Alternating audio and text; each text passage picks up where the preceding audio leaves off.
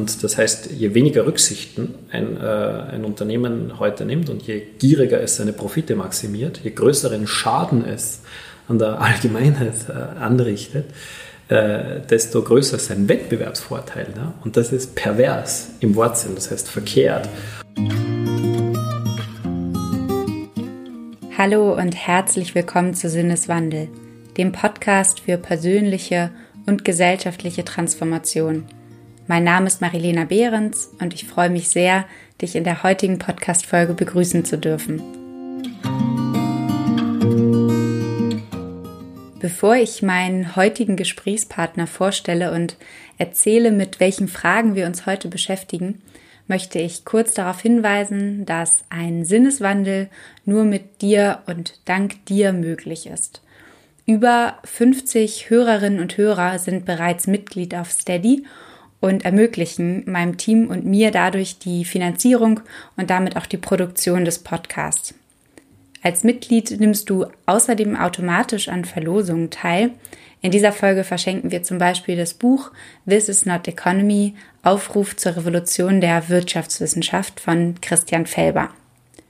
Wenn also auch du Mitproduzentin oder Produzent des Podcasts werden möchtest, dann geh einfach auf steadyhq.com slash Sinneswandel oder noch einfacher, schau einfach in den Shownotes vorbei, da habe ich dir alles verlinkt.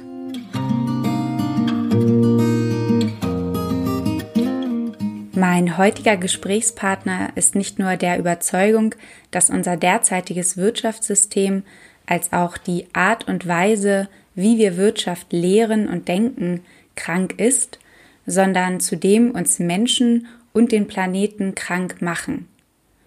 Darum benötigt es ihm zufolge eine Revolution der Wirtschaftswissenschaft, wozu er auch in seinem erst kürzlich erschienenen Buch This is not Economy aufruft. Christian Felber, von dem hier die Rede ist, kritisiert die Wirtschaft allerdings nicht nur in seinen Büchern. Als Initiator der Gemeinwohlökonomie und Gründungsmitglied von Attack Österreich setzt er sich auch selbst aktiv für die Umsetzung seiner Forderung ein. Wie zum Beispiel die Abschaffung der Sichtweise auf den Mensch als Homo economicus, die Verantwortungsübernahme von Unternehmen für Mensch und Natur und damit eine Wirtschaft, die dem Gemeinwohl dient, anstatt es zunehmend zu zerstören. Ob und wie eine solche Revolution gelingen kann, das wollte ich von Christian Felber selbst erfahren und habe mich zu diesem Zweck mit ihm in Hamburg getroffen.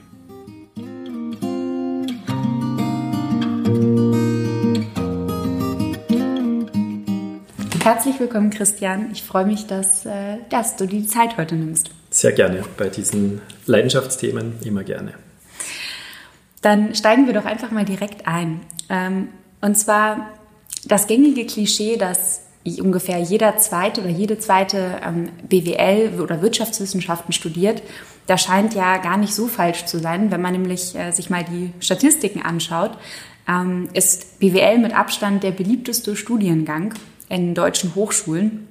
Und so waren zum Beispiel für das Wintersemester 2017 240.572 Studierende für BWL an deutschen Hochschulen eingeschrieben, davon über 38.000 ähm, BWL-Anfänger. Und was denkst du, was macht die Wirtschaftswissenschaften nach wie vor zu einem so beliebten Studiengang? Ich fürchte äh, die Überlebensangst. Ich fürchte, dass äh, die Menschen verunsichert sind, äh, wenn sie nicht hier das System verstehen und sich im System ähm, kompetent bewegen können, dass sie dann äh, keine gute Aussicht auf einen auskömmlichen Lebensunterhalt haben oder sich in diesem System nicht ausreichend äh, gut bewegen können. Aber ich fürchte, dass es nicht der hochattraktive Inhalt ist, der Log, sondern die Angst. Und das ist eigentlich schon ein grundlegend falsches Motiv. Da sprichst du in der Tat ähm, eine ja eine Wahrheit aus, weil das tatsächlich ähm, damals mein Beweggrund war. Ich habe eigentlich Kulturwissenschaften studiert, ein sehr interessanter Studiengang und mich dann äh, aber für BWL entschlossen, äh, BWL entschlossen zu studieren, aus Angst ähm, mit Kulturwissenschaften dann doch vielleicht in Anführungsstrichen nur Taxifahrerin werden zu können, was mir propagiert wurde. Ähm, dennoch fühle ich mich selbst durch das wirtschaftswissenschaftliche Studium eigentlich gar nicht so wirklich gut vorbereitet. Ähm, woran kann das liegen? Also ist das eine große Illusion, dass die Wirtschaftswissenschaften ähm, auf den Arbeitsmarkt und auf das Leben in der Wirtschaft vorbereiten? Also ein Teil der Menschen wird sicher ein bisschen ähm, ein Handwerkszeug mitbekommen, äh, zumindest wie man rechnet oder einen Business Case macht. Das äh, lernt man hoffentlich beim BWL-Studium. Aber grundsätzlich geht die wirtschaftswissenschaftliche Theorie, egal ob das jetzt BWL oder VWL ist, an der Realität vorbei. Erstens, weshalb sich ähm, Absolventen von Wirtschaftsstudien weltweit, und das ist eine Kritik, die natürlich nicht auf jeden Standort und jede Hochschule oder Universität gleichermaßen zutrifft, aber im Allgemeinen sind darüber schon mehrere Bücher geschrieben worden, geht die wirtschaftswissenschaftliche Theorie äh, an der Realität vorbei bis zu vollkommen vorbei. Was meinst du damit? Also was heißt, äh, geht an der Realität vorbei? Es sind mehrere Dinge. Es sind erstens, dass sie äh, sich mit Themen beschäftigt, die irrelevant sind, zum Beispiel die Gleichgewichtstheorie. Ähm, das Verhältnis von Angebot und Nachfrage ist einfach nicht das wichtigste Thema. Äh, die Gleichgewichtstheorie oder der Fokus auf die Gleichgewichtstheorie gefährdet gleichzeitig das ökologische Gleichgewicht, weil diese viel relevantere Fragestellung eben nicht ausreichend integriert ist im Studium oder das soziale Gleichgewicht, weil der gesellschaftliche Zusammenhalt oder die Verteilungsgerechtigkeit eben nicht ausreichend äh, gewürdigt werden. Oder eine andere hm, Bedeutung dessen, was ich sage, ist, dass ein Menschenbild hier konstruiert wird, äh, was nachweislich mit der Realität äh, überhaupt nichts zu tun hat, dieser der berühmte Homo economicus.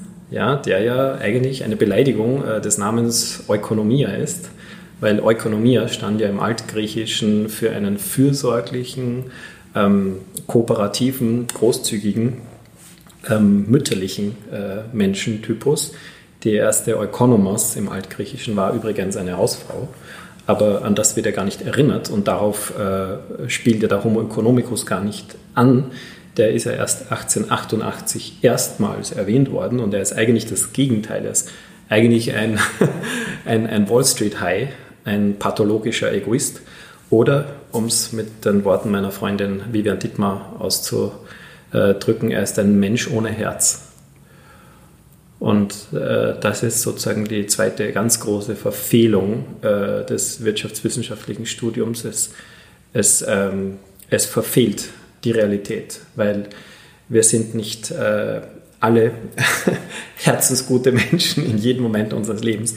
Wir sind aber auch nicht herzlos. Zum Glück. Und deshalb ist dieser Homo economicus, ich nenne ihn eine Homo crematisticus, weil das ist nach Aristoteles das Gegenteil von Ökonomie, was auch ein Wirtschaftsmensch ist, der aber nicht eben das Gemeinwohl verfolgt äh, mit der Ökonomie, sondern der seinen eigenen Nutzen maximiert und primär Geld vor Augen hat. Und das ist nach Aristoteles nicht Ökonomie, das ist Krematistike, eben die Kunst des Gelderwerbens und sich Bereicherns.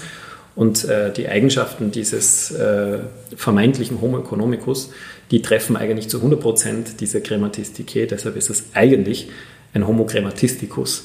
Und wenn wir äh, diese Korrektur vornehmen würden, dann würde der Begriff Homo economicus wieder frei werden und wir könnten da eigentlich einen Gutmenschen im positiven Sinne, nämlich mütterlich, fürsorglich, großzügig zum Teilen und zur Kooperation bereit, ähm, konstruieren. Das wäre weiterhin eine Annahme, aber es wäre einfach eine viel sinnvollere und konstruktivere Annahme für das Wirtschaftsstudium als, äh, als die derzeitige. In, oder dein neues Buch, das nennt sich ja This is not Economy, Aufruf zur Revolution der Wirtschaftswissenschaft.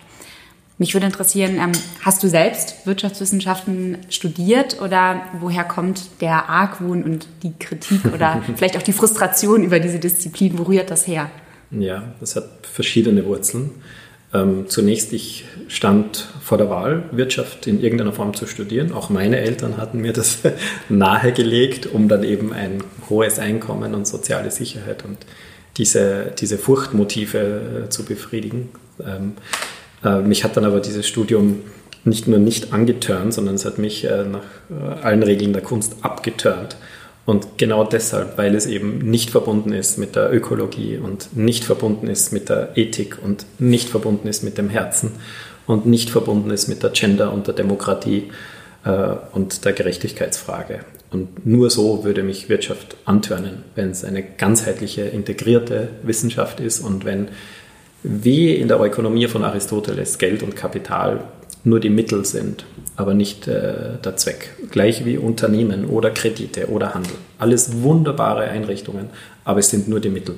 Und es muss immer klar und bewusst sein, was die Ziele und die leitenden Werte sind von der Menschenwürde bis zum Gemeinwohl. Und das habe ich im Wirtschaftsstudium nicht gefunden. Das ist sozusagen ein Wissenschaftszweiglein, das vergessen hat, aus welchem Ast es sprießt und welchem Baum es zugehörig ist. Und mich hat immer der Baum interessiert und aus, äh, also die Universalwissenschaft. Und äh, die kann man leider auch nicht studieren. Die habe ich dann ähm, an den österreichischen Universitäten. Was meinst du mit Universalwissenschaft?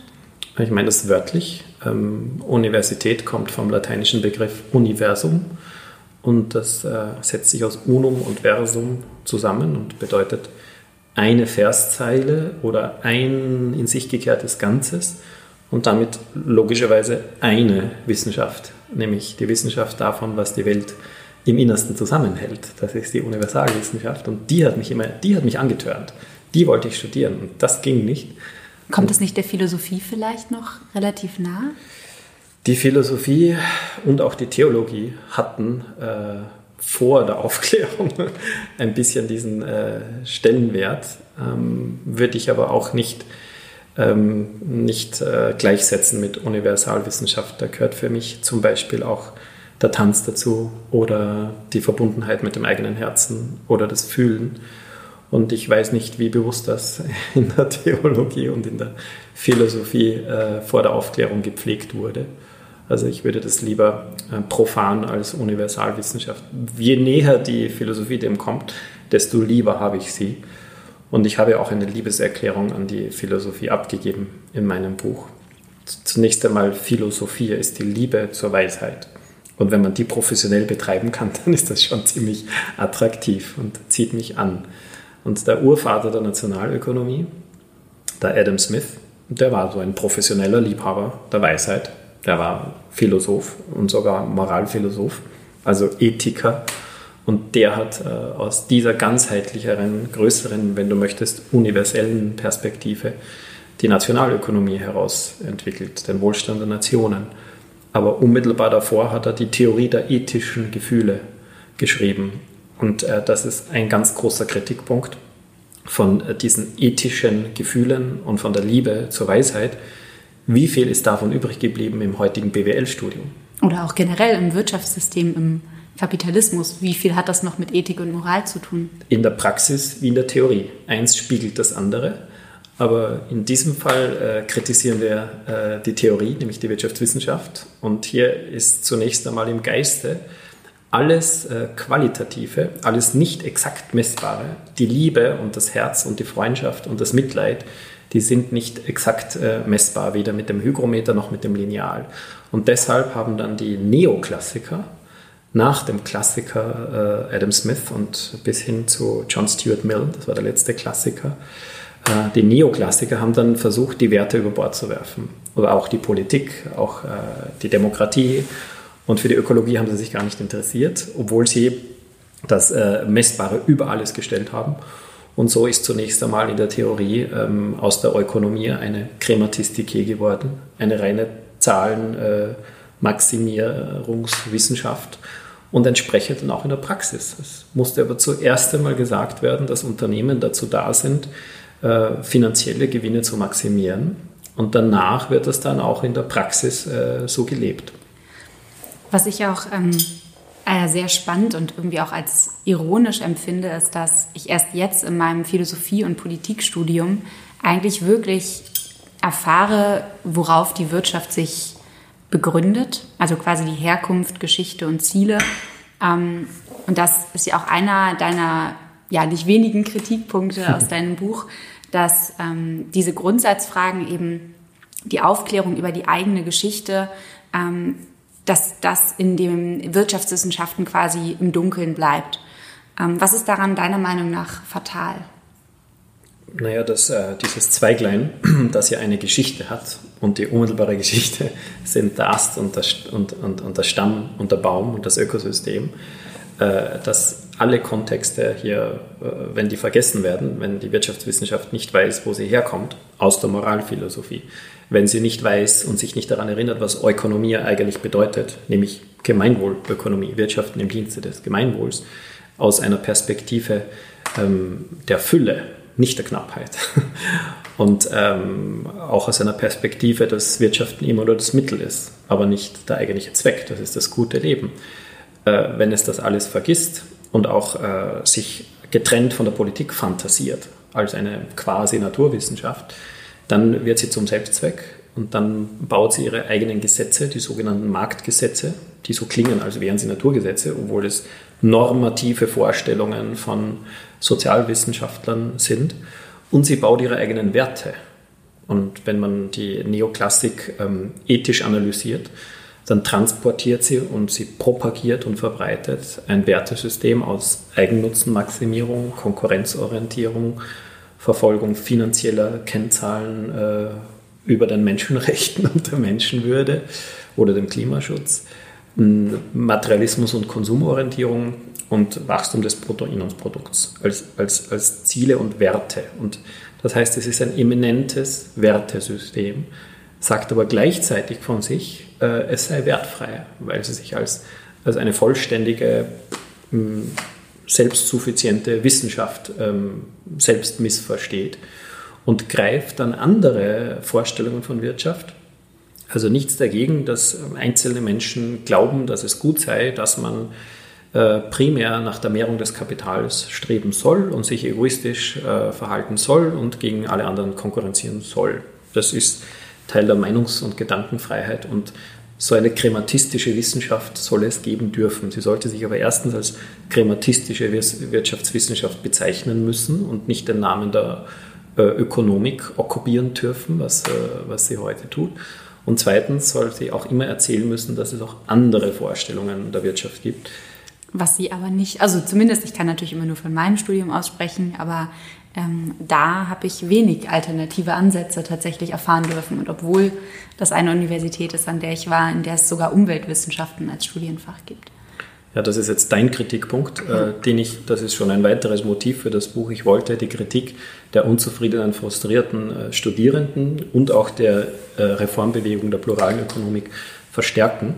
Äh, euer Kritikpunkt ist, äh, dass von den 15 äh, Theorieansätzen und Theorieschulen, die es in der Wirtschaftswissenschaft gibt, von der feministischen Ökonomik bis zur marxistischen Kritik, von der ökologischen Ökonomik bis zum Post-Keynesianismus, von der Institutionenökonomie bis zur Komplexitätsökonomik, dass von diesen 15 Ansätzen, die sogenannten heterodoxen Ansätze, ähm, im Wesentlichen nur ein einziger gelehrt wird, die Neoklassik. Das ist sozusagen eine unglaubliche Verkümmerung, wenn nicht Verstümmelung, je nachdem, ob es äh, unbewusst oder bewusst passiert äh, was, die, was die Lehre und Vorstellung der diversen Theorieschulen betrifft. Und gleichzeitig wird durch, aber durch den gewählten neoklassischen Ansatz, der sich ja als quasi Naturwissenschaft versteht, gibt es äh, dadurch äh, gar nicht die Vorstellung, dass es alternative ähm, Wirtschaftsvorstellungen geben könnte, weil es ist ja eine Wissenschaft, die Naturgesetze entdeckt, die Marktgesetze und den Marktmechanismus entdeckt, so als würde es sich um Himmelsmechanik handeln. Das ist alles von Newton und seiner Himmelsmechanik abgeschaut. Auch die Mathematisierung, die mit der Neoklassik Einzug gehalten hat, das sind die Newtonschen Differentialgleichungen, die hier als Methode verwendet wurden. Damit kann man aber soziale Realitäten nicht besser verstehen oder erkennen. Man kann sie nur so äh, hin hindrehen und deichseln, als wären das Naturphänomene. Und das ist eine fundamentale kategorische Verirrung der Wissenschaft. Das heißt, du würdest sagen, die Wirtschaftswissenschaften erheben sich zu einer Naturwissenschaft. Und ich glaube, wenn ich das nicht oder wenn ich mich recht erinnere, dann nennst du das in deinem Buch ja auch Physikneid oder sprichst davon, dass die Wirtschaftswissenschaften ähm, ja, sich äh, eigentlich diesen, diesen, diese Bezeichnung der Naturwissenschaften eventuell gar nicht äh, verdient haben. Das haben wir überhaupt nicht verdient, weil es ist eine Sozialwissenschaft. Also wenn man sozusagen die Gremien ähm, mit dieser Kritik konfrontiert, warum äh, geriert ihr euch wie Naturwissenschaftlerinnen, dann weisen sie das empört von sich. Natürlich sind wir Sozialwissenschaftlerinnen und das ist überhaupt keine Frage. Und dann, dann zeige ich ihnen das meistverwendete Lehrbuch auf allen in der ganzen Welt von Menkyo. Da steht äh, ganz am Anfang, die Wirtschaftswissenschaft ist wie eine Naturwissenschaft.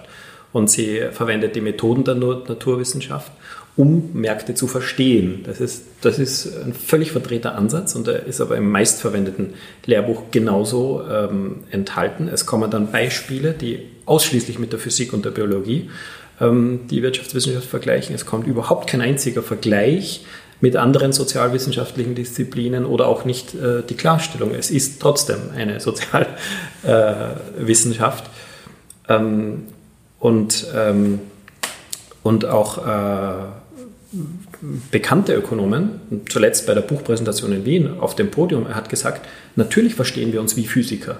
Also das ist, kein, das ist keine äh, konstruierte Kritik, sondern das gestehen die offen äh, zu und sie bekennen es, dass sie äh, sich mit ihrer ganzen Mathematik äh, mehr der Physik zugehörig fühlen als äh, einer Sozialwissenschaft. Das ist eine kategoriale Verirrung. Und äh, jetzt kommt nochmal der Punkt. Sie glauben, dass das, was Sie entdecken, ist, ist gesetzt und gegeben.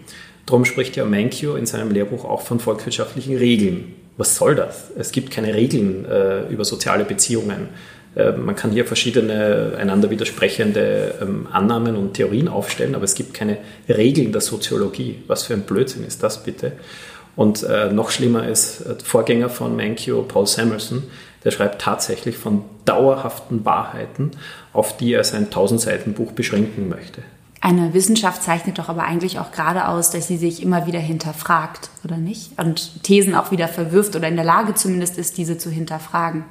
Und hier wird das genaue Gegenteil gemacht und offenbar mit, ähm, mit dem bewussten oder unbewussten Motiv, dass es sich ja letztlich eben gerade doch um eine normative Wissenschaft handelt. Das heißt, sie möchte eben ein bestimmtes Marktverständnis und eine bestimmte Wirtschaftsvorstellung.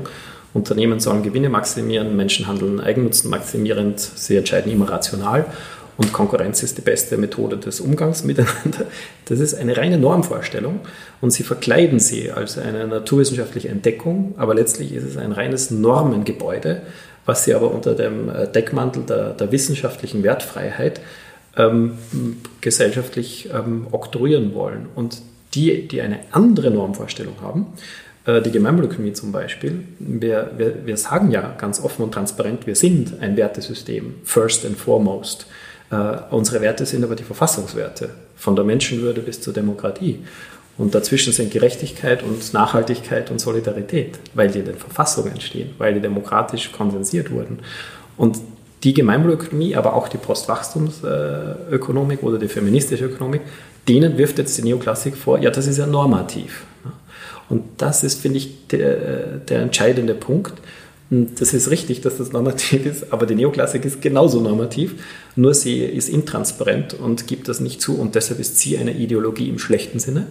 Äh, Gemeinwohlökonomie ist ein Wertesystem, das offen einbekannt wird und die Neoklassik ist aber letztlich eine Ideologie, weil sie ein Normensystem ist, sich aber gleichzeitig als wertfrei verkauft und unter diesem scheinbaren intellektuellen Wettbewerbsvorteil andere Vorstellungen von Wirtschaft und Wirtschaftswissenschaft als, äh, als normativ angreift. Und das geht gar nicht. Das ist ein, das ein K.O., das das, das die Neoklassik als Wissenschaft disqualifiziert. Was denkst du, spielt da oder welche Rolle denkst du spielt dabei der Fakt, dass insbesondere die Wirtschaftswissenschaften hauptsächlich ähm, oder dass in den Wirtschaftswissenschaften hauptsächlich ähm, Männer lehren an den Hochschulen? In Deutschland liegt der Frauenanteil an Professorenstellen unter 15 Prozent. Und würdest du sagen, dass das zu einer ähm, Perpetuierung eines patriarchalen Wirtschaftssystems beiträgt? Also es ist ein wunderschönes Symptom dafür, dass es sich um ein Wertesystem handelt. Es handelt sich um das Wertesystem des Kapitalismus. Und der Kapitalismus ist ja der Ausdruck des Patriarchats in der Wirtschaft und äh, setzt dessen Werte um, nämlich ich gegen dich, Dominanz, Prahlen, kriegerische Einstellung statt äh, fürsorgliche Kooperation, wie sozusagen der feministische äh, Ansatz wäre. Und äh, die Erklärung, warum äh, die, die ähm, Neoklassik sich äh, nicht falsifizieren lässt, also warum sie äh, an Dogmen, an Glaubenssätzen festhält, die wissenschaftlich Länge mal Breite widerlegt sind, warum sie also nicht falsifizierbar ist, ist, weil sie ein andere, eine andere Agenda hat. Sie hat, äh, sie hat die Agenda zu bleiben, zu herrschen, weil sie das Herrschende Wirtschaftsmodell, den Kapitalismus, innerhalb des bestehenden oder immer noch ähm, fortdauernden Patriarchats stützen und legitimieren möchte. Und Legitimation ist nach Adorno ein weiteres Erkennungsmerkmal einer Ideologie. Das heißt, die neoklassische Wirtschaftswissenschaft mit 83 Prozent männlichen ähm, Professorenanteil in Deutschland und sogar, Verzeihung, 87 Prozent in Deutschland und äh, 93 Prozent sogar in der Schweiz. Ja. Wahnsinn. Ja, das äh, zeigt sehr deutlich, dass hier Patriarchat, Kapitalismus und Ideologie äh, fröhliche Urstände feiern. Aber Quintessenz, wir haben es nicht mit einer ernsthaften Wissenschaft zu tun. Du hast es eben schon kurz angesprochen, die Gemeinwohlökonomie, zwar noch zwei weitere. Du hast noch von der Postwachstumsökonomie gesprochen und in deinem Buch sprichst du ja auch von der pluralen Ökonomik. Ähm, vielleicht fangen wir aber mal mit dem ersten an, da du ja auch der oder eine, der Initiator der Gemeinwohlökonomie bist. Ähm, vielleicht magst du dazu noch einmal oder das grundsätzlich mal erläutern, was unterscheidet die Gemeinwohlökonomie ähm, vom derzeitigen Wirtschaftssystem.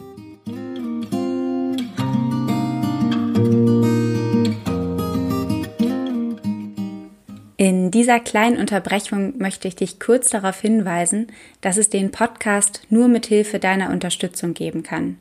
Als Mitglied ermöglichst du es mir, werbefrei und unabhängig arbeiten zu können. Ab einem Beitrag von 10 Euro wirst du außerdem als Produzentin namentlich genannt. Wie das geht und wie du Mitglied werden kannst, erfährst du in den Show Notes.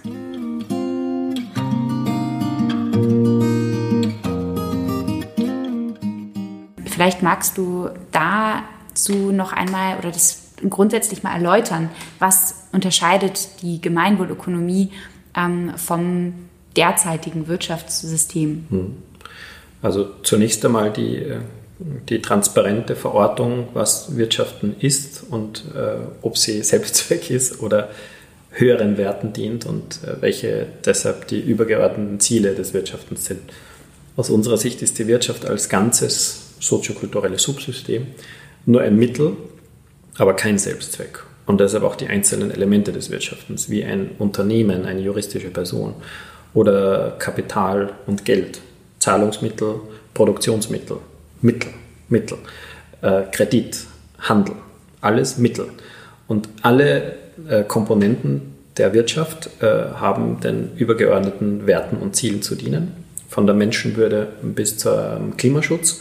Und die Summe dieser Grundwerte, denen das Wirtschaften hm, grundsätzlich zu dienen hat, sind eben das Gemeinwohl. Das heißt, eine grundlegende Gemeinwohlorientierung ist das erste Erkennungs- und Unterscheidungsmerkmal vom Kapitalismus. Im Kapitalismus geht es primär um die Mehrung von Kapital. Und wenn dabei auch Grundbedürfnisse befriedigt werden, ist es gut, aber es ist nicht das Ziel. Wenn dabei äh, Gesellschaften äh, sicherer und glücklicher werden, ist es gut, aber es ist nicht das Ziel. Das heißt, Gesellschaften können im Kapitalismus sicherer oder unsicherer werden, sie können glücklicher oder unglücklicher, sie können gesünder oder ungesünder werden. Das ist äh, nicht, nicht verlässlich, die Zielerreichung. In der Gemeinwohlökonomie wäre sie verlässlich, weil sie auch direkt gemessen wird. Das ist das zweite Unterscheidungsmerkmal. Das heißt, in, was meinst du mit messen? Also wie wird das gemessen? Naja, anstatt ein... Äh, wie kann man Wohl, Gemeinwohl messen? Man muss es zuerst definieren. Äh, und wer ist die legitime Instanz in einer Demokratie, äh, das Gemeinwohl zu definieren? Natürlich könnte man es dem Bundestag überantworten. Das wäre schon mal nicht schlecht. Aber noch, äh, noch direkter wäre es natürlich durch den Souverän, durch die höchste Instanz einer Demokratie. Und das ist auch einer unserer praktischen Vorschläge, dass sich die freien und souveränen Bürgerinnen versammeln, von der kommunalen bis zur globalen Ebene und äh, sich austauschen, was ist das Allerwesentlichste im Leben und Zusammenleben, was zählt am allermeisten. Und aus den vielen pluralen Vorschlägen, die dann kommen werden, destillieren wir die 20 kraftvollsten heraus und aus denen setzt sich dann das Gemeinwohlprodukt zusammen. Und da zeigen die ersten Erfahrungen, dass da Geld und Macht und Erfolg und Statussymbole oder ein SUV oder Flugreisen äh, nicht die allergeringste Rolle spielen, sondern es geht um die Befriedigung von Grundbedürfnissen, eben von äh, Gesundheit und Zufriedenheit, gelingenden Beziehungen, Sicherheit, ähm, politische äh, Beteiligung, intakte Ökosysteme, Friede, sozialer Zusammenhalt, gerechte Verteilung. Äh, das sind Zeitwohlstand und kein Stress, bitte. Das sind so, das sind so die allerwesentlichsten Komponenten des guten Lebens für alle. Und äh, auch methodisch effizient ist es doch, dass wir zuerst definieren, was das Ziel ist äh, und dann die Zielerreichung messen. Das heißt, das wird auch gemeinsam, Entschuldigung, das aber das wird gemeinsam erstmal beschlossen, was sozusagen Gemeinwohl bedeutet? Oder wird das von irgendwo von oben festgelegt? Unser Vorschlag ist, dass es äh, demokratisch, partizipativ entwickelt und beschlossen wird. Anstelle, was haben wir jetzt? Jetzt haben wir einfach das BIP. Das wurde uns von oben oktroyiert, aber es haben nicht die Politikerinnen erfunden, es haben die Ökonominnen erfunden. Also eigentlich die Krematistinnen haben es erfunden und die Politik hat es übernommen. Das ist höchst undemokratisch und in Deutschland wird das BIP auch von einer Mehrheit der Bevölkerung deutlich abgelehnt als oberstes Ziel der Wirtschaftspolitik. Äh, schon etwas besser sind die globalen Nachhaltigkeitsziele. Die die wenigsten kennen. Die die wenigsten kennen, aber ähm, entscheidend ist, aus 1 wird 17. Das heißt, wir haben plötzlich nicht mehr ein Ziel wie das Bruttoinlandsprodukt und sein Wachstum, sondern wir haben 17 Ziele. Vom Umweltschutz bis zu den Menschenrechten, vom sozialen Zusammenhalt bis zur Armutsbekämpfung. Das ist schon mal äh, viel besser. Die ja vor allem auch aufzeigen, dass im Gegensatz zum Bruttoinlandsprodukt, dass gerade die ähm, die, die, die wir immer so gerne weit entwickelten äh, Länder nennen, dass die im Prinzip jetzt eigentlich die Entwicklungsländer sind. Also gerade in, in, nicht in allen Punkten, aber in vielen Punkten. Wir sind nicht nur ökologische Entwicklungsländer, also sind äh, weit hinter einem global nachhaltigen äh, Standard zurück und müssen da mächtig, äh, mächtig uns verbessern, wenn wir da ähm, global nachhaltig werden möchten, sondern auch beim Glück geht es genauso bergab. Aber das, das geht sehr schön Hand in Hand, wenn das Material äh, vom, vom Mittel zum Selbstzweck wird. Also wenn wir in, in, den, in den Konsum- und Kaufrausch verfallen und in die Kaufsucht, äh, dann macht uns, äh, machen uns materielle Güter nicht äh, glücklicher, sondern unglücklicher. Das ist ja mittlerweile auch schön äh, erwiesen. Und äh, deshalb sind auch Menschen, in denen die Menschen zwar nicht verhungern, aber auch eben nicht im Überfluss leben, deutlich glücklicher als in Ländern, wo, wo sie zu viel haben. Vielleicht nochmal, um das anschaulicher zu machen, ähm, Gemeinwohlökonomie in der Praxis. Es gibt ja, glaube ich, schon einige Unternehmen, die sich der Gemeinwohlökonomie verpflichtet haben, wenn man das so sagen kann, oder die nach der Gemeinwohlökonomie wirtschaften. Ähm, Könntest du da vielleicht mal an einem Praxisbeispiel erläutern, wie so etwas oder was, was ein Unternehmen, das sich das so wirtschaftet, ausmacht, an, an, anhand ein paar Beispiele? Mhm. Also die äh, Gemeinwohlmatrix für Unternehmen äh, befragt das Unternehmen, wie hast du es mit der Menschenwürde, mit der Solidarität, mit der Gerechtigkeit, mit der Nachhaltigkeit und mit der Demokratie äh, gegenüber deinen Zulieferern, äh, mit, gegenüber den Beschäftigten im Unternehmen, gegenüber den äh, Kunden und Kundinnen, den Mitunternehmen auf dem kooperativen Markt, äh, mit dem demokratischen Souverän und äh, dem Planeten Erde und den zukünftigen Generationen. Und äh, das sind in Summe 55 äh, Aspekte, weil das ist komplex. Das Gemeinwohl ist nicht reduzierbar auf Klimaschutz oder auf Verteilungsgerechtigkeit oder auf Gendergleichheit. Das Gemeinwohl ist sehr vielfacettig und genau um diese Ganzheitlichkeit ging es uns auch. Und man kann ja schauen, dass, äh, man, man, macht die gesamte Zulieferkette transparent und ähm, kauft nur von Fairtrade-Betrieben, äh, möglichst aus der Region, von Unternehmern, die man kennt, äh, die biologisch produzieren und in der Kreislaufwirtschaft beheimatet sind, zum Beispiel. Jetzt höre ich aber schon äh, die, die Konzerne schreien oder generell Unternehmen, das ist doch äh, angesichts der Globalisierung und des hart umkämpften Markts doch bestimmt gar nicht möglich. Geht das trotzdem? Also die, ähm, die rechtlich durchgesetzte Globalisierung, also der Rechtsvorrang für transnationale Wirtschaftsstrukturen, es ist ja nach den Regeln des sogenannten Freihandels, der aus meiner Sicht mehr ein Zwangshandel ist als ein Freihandel, weil äh, die Bevorzugung von regionalen Unternehmen ist nach den Gesetzen des Freihandels verboten. Das sind aber keine Naturgesetze, sondern politische Gesetze. Aber die Bevorzugung von transnationalen Unternehmen gegenüber regionalen Unternehmen, das ist erlaubt. Das, äh, das sind die unlogischen und ungerechten Freihandelsgesetze. ähm, der hat schon viel Schaden angerichtet. Und äh, es gibt schon in vielen Regionen gibt keine Zulieferbetriebe mehr und es gibt kein Handwerk mehr, aber es gibt noch Überlebensreste. Und gerade haben wir jetzt hier in Hamburg, haben wir unter den jüngsten äh, zehn Unternehmen, die äh, eine Gemeinplanz erstellt haben, haben wir eine Strickerei.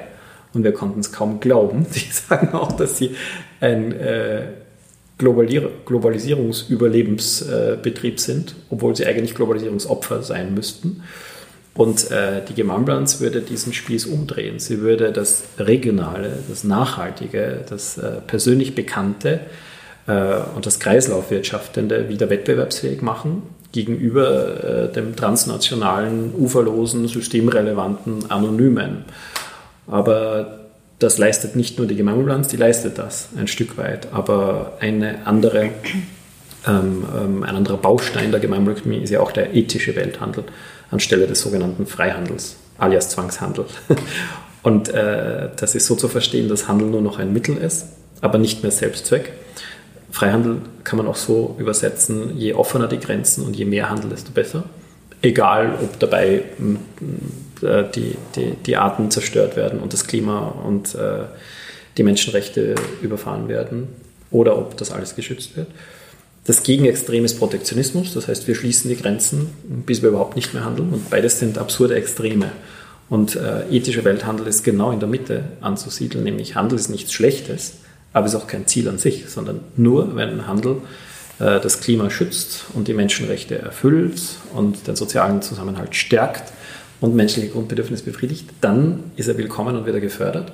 Aber ab dem Moment, wo er diese, diese höher geordneten Werte und Ziele gefährdet, dann haben wir auch überhaupt keine, äh, kein Problem damit, den Handel zu beschränken oder eben transnationalen Konzernen einen Wettbewerbsnachteil zu verschaffen äh, gegenüber lokalen und nachhaltigen Unternehmen. Denen wollen wir einen Wettbewerbsvorteil verschaffen durch das Regelsystem, durch die Spielregeln und durch die ähm, Anreize, die mit der Gemeinwohlbilanz verknüpft sind, zum Beispiel, dass die öffentlichen Einkäufer ähm, Unternehmen mit einem besseren Gemeinwohlbilanzergebnis bevorzugen dürfen oder sogar müssen und dass die Wirtschaftsförderung auch ausschließlich Unternehmen mit einem guten Gemeinwohlbilanzergebnis fördern darf. Und die Billigstbieter, die alle Gemeingüter gefährden und alle Grundwerte verletzen, die haben dann keine Chance mehr auf einen öffentlichen Auftrag und werden dadurch dann tendenziell insolvent.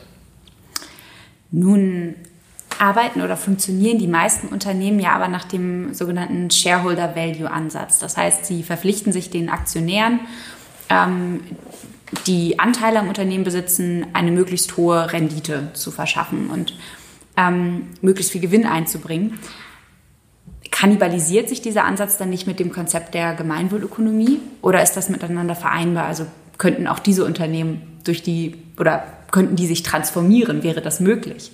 Sie müssten sich transformieren, weil der Shareholder Value Ansatz äh, sowohl die Gewinnmaximierung als auch die einseitige Bedienung äh, einer Anspruchsgruppe, nämlich der Eigentümer oder Aktienbesitzerinnen, unvereinbar ist mit Gemeinwohlökonomie. Aber nicht nur das, sondern das ist aus meiner Sicht verfassungswidrig weil im Grundgesetz steht, dass Eigentum verpflichtet und sein Gebrauch zugleich dem Wohl der Allgemeinheit dienen soll. Ja, wie kann man das verstehen? Wir verstehen das so, dass eigentlich jedes Unternehmen auch eine Gemeinwohlbilanz erstellen muss, um zu zeigen, wie sehr es zugleich dem Gemeinwohl dient. Und dann äh, sind diejenigen Unternehmen ähm, besser zu behandeln als äh, die dem Gemeinwohl mehr dienen, was dann eben festgestellt werden kann mit der Gemeinbilanz als diejenigen, die das in geringerem Maße tun. Und das ist deshalb so wichtig, weil derzeit äh, die, die die Grundwerte äh, missachten und zum Teil sogar mit den Füßen treten, einen Wettbewerbsvorteil haben, allein aus der Tatsache heraus, dass sie Kosten äh, nicht internalisieren und in ihre Preise integrieren, sondern externalisieren und eben auf zukünftige Generationen, die Steuerzahlenden oder die Umwelt abwälzen. Und das heißt, je weniger Rücksichten ein, äh, ein Unternehmen heute nimmt und je gieriger es seine Profite maximiert, je größeren Schaden es an der Allgemeinheit äh, anrichtet, äh, desto größer sein Wettbewerbsvorteil. Ne? Und das ist pervers im Wortsinn, das heißt verkehrt. Und das wollen wir zurechtrücken. Und deshalb muss zuerst einmal diese Unterschiedlichkeit äh, sichtbar gemacht werden. Also die, die Gemeinwohlorientierung oder die, wir sagen die ethische Verfassungstreue äh, muss sichtbar gemacht werden. Das leistet die Gemeinwohlbilanz.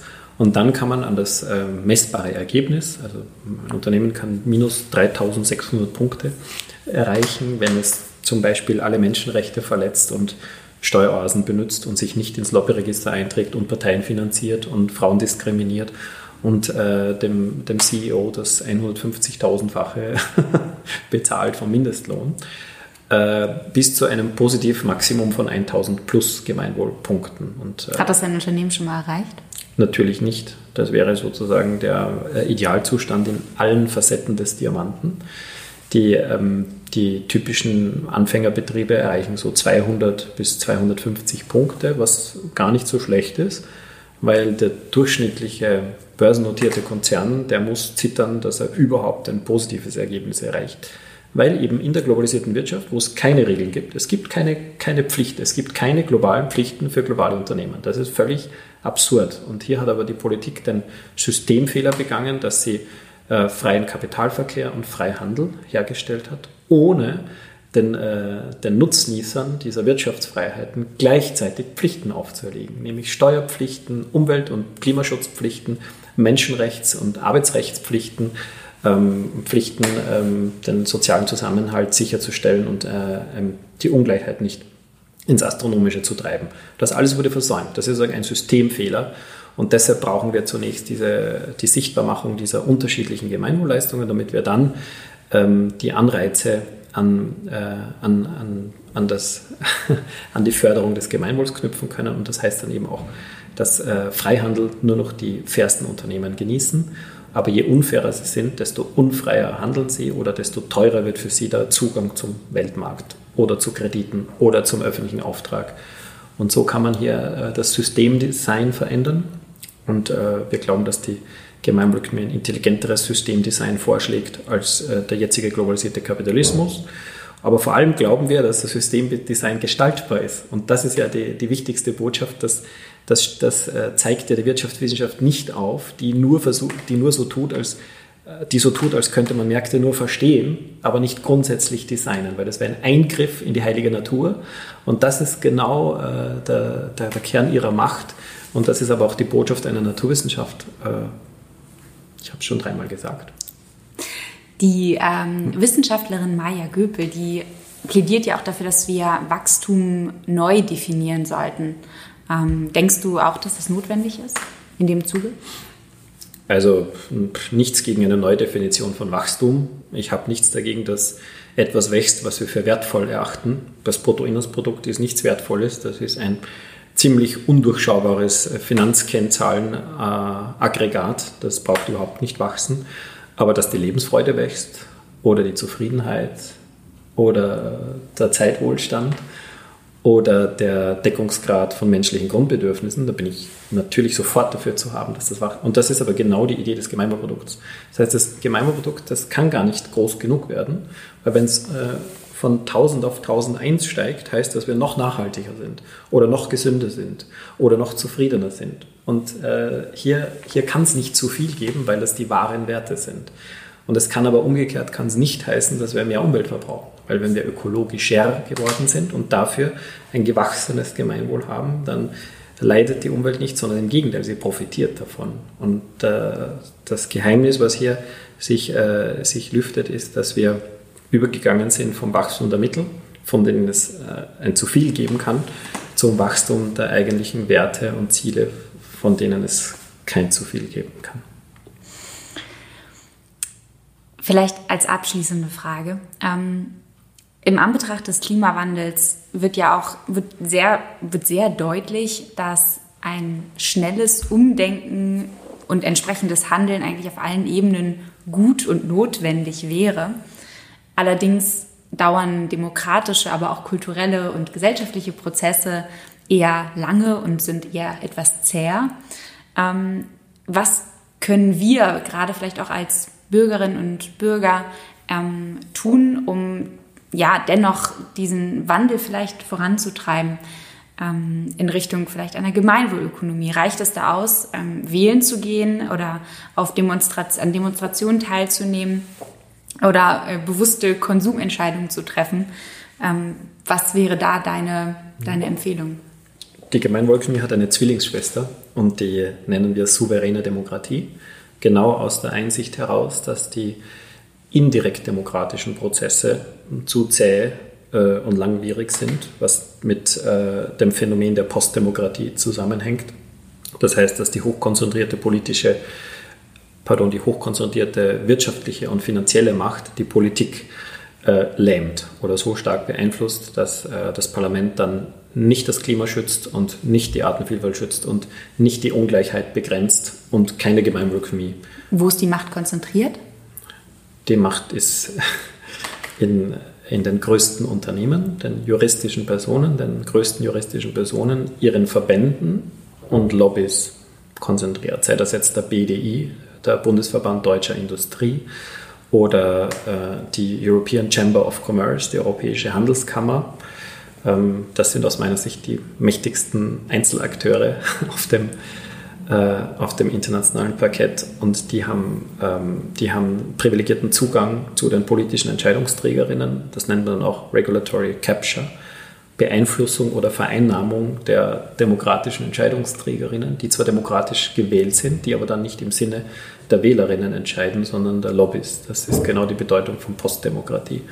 Und das ist derzeit ein Versagen der Demokratie grundsätzlich könnte ja die, der Bundestag könnte sofort die Gemeinwohlökonomie einführen und es wäre weiterhin eine Marktwirtschaft. Sie wäre liberaler als die heutige Marktwirtschaft und sie würde dem Grundgesetz deutlich mehr entsprechen als der heutige globalisierte Finanzkapitalismus. Aber das tut der Bundestag nicht, weil eben das Phänomen der Postdemokratie vorliegt und deshalb haben wir eine Antwort versucht zu formulieren und das ist, dass wirtschaftspolitische Grundsatzentscheidungen vom demokratischen Souverän direkt getroffen werden und das sind jetzt nicht simple Volksabstimmungen und auch nicht so in der Form, wie wir sie kennen. Da gibt es auch einige ähm, Schwachstellen und Gefahren, sondern wir haben hier sehr elaborierte ähm, Beteiligungsprozesse. Die gibt es in der, in der einfachen Form als Bürgerräte, gibt es die schon in Deutschland. Äh, wir nennen sie demokratische Wirtschaftskonvente, die sind etwas komplexer, dauern ein ganzes Jahr und nicht nur wenige Tage. Und auch ganz wichtig, das Entscheidungsverfahren ist nicht das äh, einfache Mehrheitsprinzip zu einem Vorschlag, wo dann alle Ja oder Nein sagen. Das ist furchtbar äh, ineffizient aus Demokratie, äh, politischer, demokratischer Perspektive, sondern äh, wir finden das Verfahren des systemischen Konsensierens ähm, sehr, sehr effizient. Das müsstest du einmal erklären. Ja, sehr gerne. Das heißt, man kann nicht nur, ähm, es liegt nicht nur ein Vorschlag am Tisch, sondern mehrere nämlich alle relevanten äh, Gruppierungen der Gesellschaft können ihren Vorschlag auf den Tisch legen. Aber natürlich, wenn sie nur ihr Eigeninteresse formulieren, dann hat er keine Chance. Das heißt, alle relevanten Interessensgruppen, die vorgeben oder glauben, im Sinne des Gemeinwohls zu agieren, haben die Chance, den bestmöglichen Vorschlag auf den Tisch zu legen. Und dann wird, äh, dann wird abgestimmt, indem der Widerstand gemessen wird gegen jeden Vorschlag, weil da zeigt sich dann der Schmerz äh, und der Freiheitsverlust, der daraus resultieren würde, wenn äh, der jeweilige Vorschlag angenommen würde. Und jedes Gesetz schränkt unsere Freiheit ein. Das ist unvermeidlich, aber gleichzeitig äh, beschließen wir ganz viele Gesetze, weil würden wir es nicht tun, äh, der Freiheitsverlust noch größer wäre. Das heißt, äh, Gesetze sind äh, gewisserweise paradoxe Instrumente zur Minimierung des Freiheitsverlustes. Und deshalb ist ein intelligentes Gesetzgebungsverfahren die, die Messung des Widerstands gegen verschiedene Gesetzesvorschläge, weil man den Grad des Freiheitsverlustes misst, äh, der mit dem Beschluss eines Gesetzes oder eines bestimmten Gesetzes, Gesetzvorschlages verbunden wäre. Das ist jetzt theoretisch erklärt und falls das jetzt zu kompliziert, bitte probiert es aus. Ihr findet das systemisch konzentriert oder guckt euch die Videos an. Vielleicht noch an einem Beispiel kann ich es. Äh das wäre vielleicht nicht schlecht. Also das ist jetzt noch auf einer sehr abstrakten Ebene, ähm, das vielleicht nochmal runterzubrechen. Genau. Ja, das ist jetzt auch der, der Zeit geschuldet, dass das. Genau. Ähm, Gerechtigkeit, jeder Mensch hat eine andere Gerechtigkeitsvorstellung. Das ist nicht das Problem. Das Problem ist, dass wir nicht miteinander ins Gespräch und dann nicht in die Abstimmung gehen. Und ähm, ein Beispiel, was ich häufig spiele mit, mit, mit dem Publikum, ist, ähm, angenommen, wir hätten einen Mindestlohn, den wir gestern schon definiert haben. Also kein Mensch kann weniger verdienen als X. Äh, und jetzt definieren wir oder haben die Möglichkeit, ein Höchsteinkommen zu definieren. Das heißt, kein Mensch kann auch mehr verdienen als Y, damit äh, es zwar Ungleichheit geben kann, aber die Ungleichheit zwischen dem höchsten und dem geringsten Einkommen wird einfach begrenzt, weil, weil es dafür gute Gründe gibt. Theoretisch haben die Menschen auch die Möglichkeit, äh, die, die Ungleichheit unbegrenzt zu lassen. Dann würde einfach der Faktor unendlich gewinnen von vielen verschiedenen Vorschlägen. Was zeigen aber die Abstimmungsverfahren? Die Menschen machen unterschiedlichste Vorschläge von völliger Gleichheit, let's say it's socialism, zu grenzenloser Ungleichheit, let's say it's capitalism. Und dann aber dazwischen, äh, es da, darf zwar Ungleichheit geben, das Fünffache, das Zehnfache, das Zwanzigfache, aber äh, es wird begrenzt. Und dann stimmen wir ab und wir produzieren praktisch immer eine lupenreine gaußsche Glockenkurve. Das heißt, wir haben nahezu extremen, hohen Widerstand gegen Sozialismus und Kapitalismus, gegen totale Gleichheit und grenzenlose Ungleichheit. Und der Talboden des Widerstands, also der geringste Widerstand, weil der geringste Schmerz, weil der geringste Freiheitsverlust ist üblicherweise beim Faktor 10. Das heißt, ähm, es würde beschlossen werden und das würde dann auch im Grundgesetz verankert werden. Es darf Ungleichheit geben bei den Einkommen, aber das Höchsteinkommen wird gedeckelt mit dem maximal Zehnfachen des Mindesteinkommens in der gleichen Arbeitszeit. Und nur zum Vergleich, in Deutschland stehen wir aktuell beim Faktor 80.000.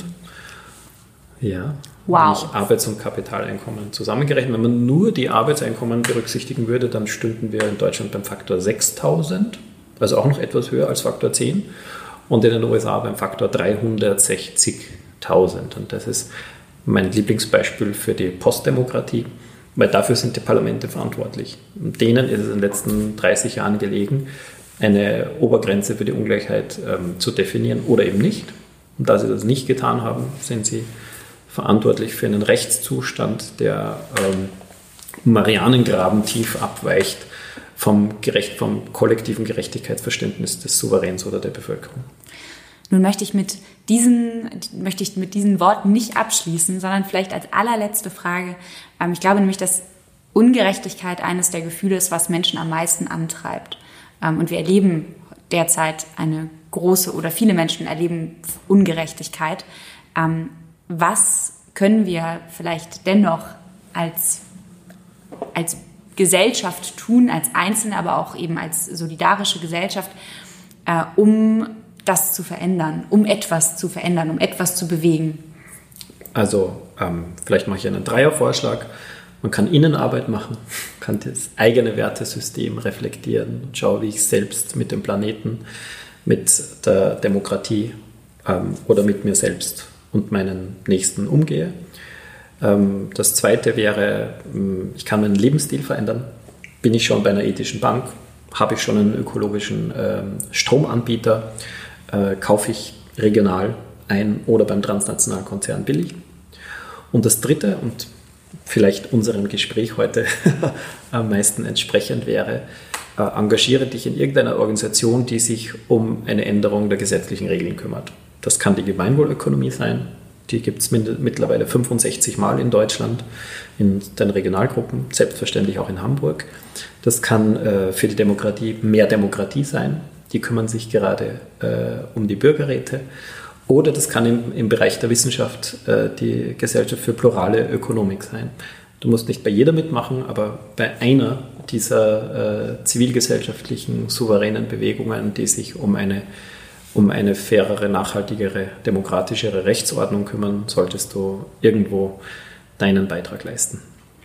Das ist doch eine positive Aussicht und ich bin mir sicher, da, da ist etwas dabei und das ähm, gibt einem, glaube ich, auch ein besseres Gefühl, als nur im eigenen äh, individuellen Leben alles äh, dahingehend zu optimieren, dass es nachhaltig ist, sondern eben auch ähm, sich etwas anzuschließen, was größer ist als, als äh, das eigene Selbst.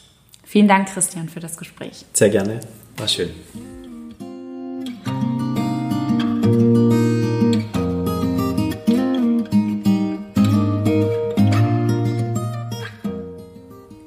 Danke dir fürs Zuhören und hoffe, du konntest etwas aus dem Gespräch für dich mitnehmen.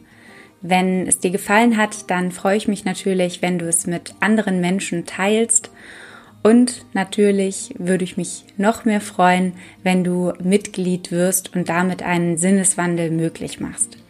Alle Infos dazu in den Show Notes und auf meiner Website marilenabehrens.de slash podcast.